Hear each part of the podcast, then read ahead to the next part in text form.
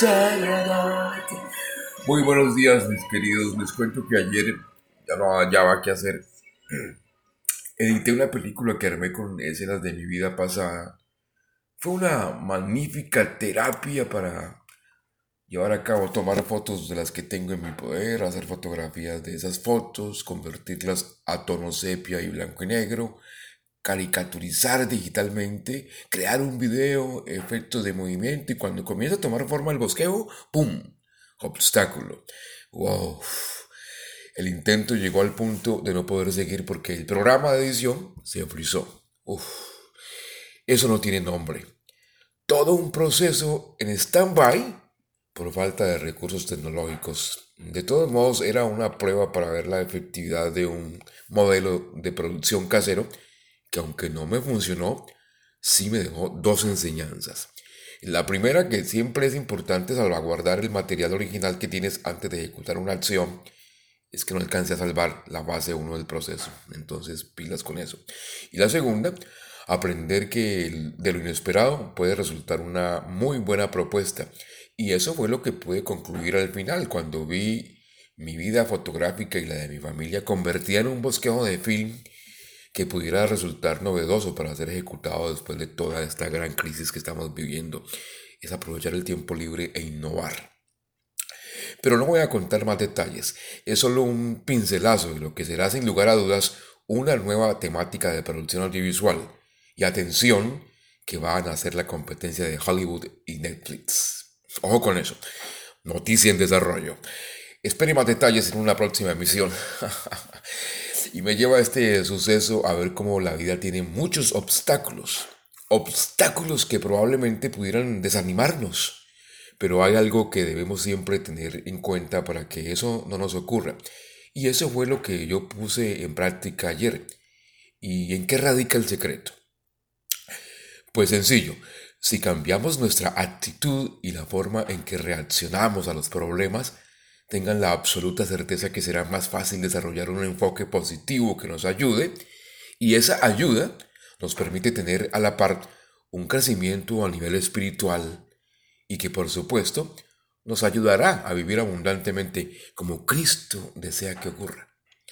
Al final de lo que en otra época hubiese catalogado como un fracaso, capitalicé el logro de hacer film a partir de fotografía, que con buenos efectos de edición puede lograrse a llegar a adquirir movimiento en cada imagen. Allí hay una muy buena perspectiva creativa desde lo audiovisual.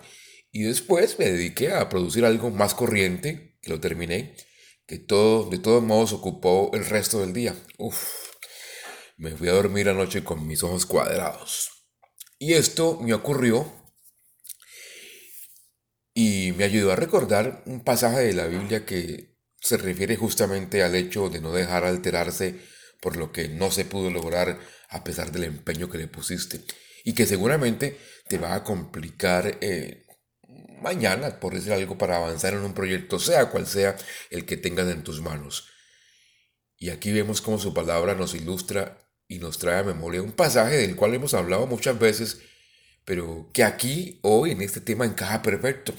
Y es ver igualmente cómo su palabra nos habla y de mil maneras. Para esto quiero invitarte a entonces que tomes tu arma y de una vez desenfundes y te alistes para darte cuenta cómo esta carga no se agota.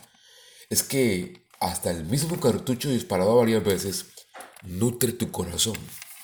Doble porción. Fijémonos aquí en el libro de Mateo. Y vamos al Mateo 6, el capítulo 34. Así que no os afanéis por el día de mañana, porque el día de mañana traerá su afán. Basta a cada día su propio mal.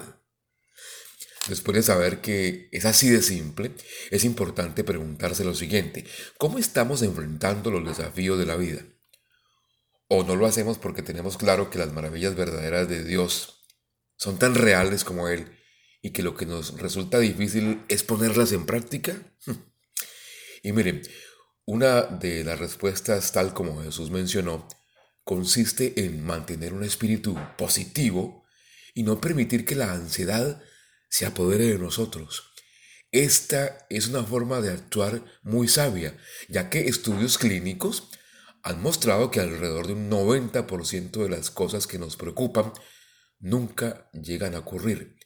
Aquí se hace efectiva mi tesis. Preocuparse es nada más y nada menos que ocuparse el doble de algo que ni tú ni yo podemos solucionar. Como sabemos, la vida fue creada por Dios para incluir una multitud de experiencias agradables. Sin embargo, también fue diseñada como una carrera de obstáculos para desarrollar carácter. Hay vallas que superar y a veces no es fácil.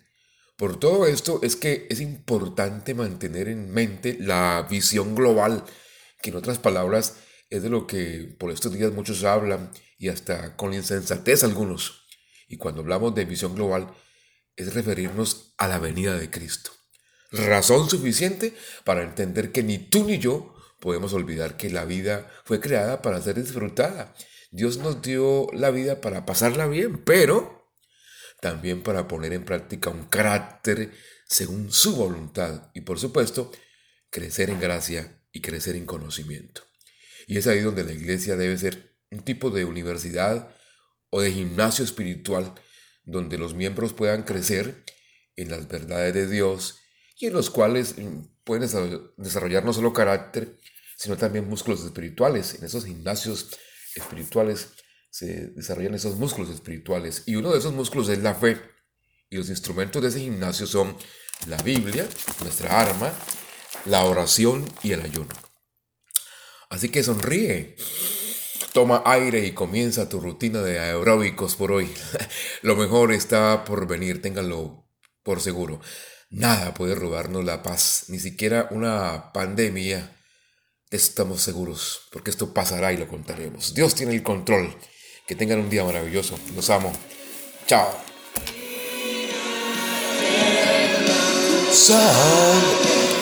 abrió el camino, nunca se cerrará. Tengo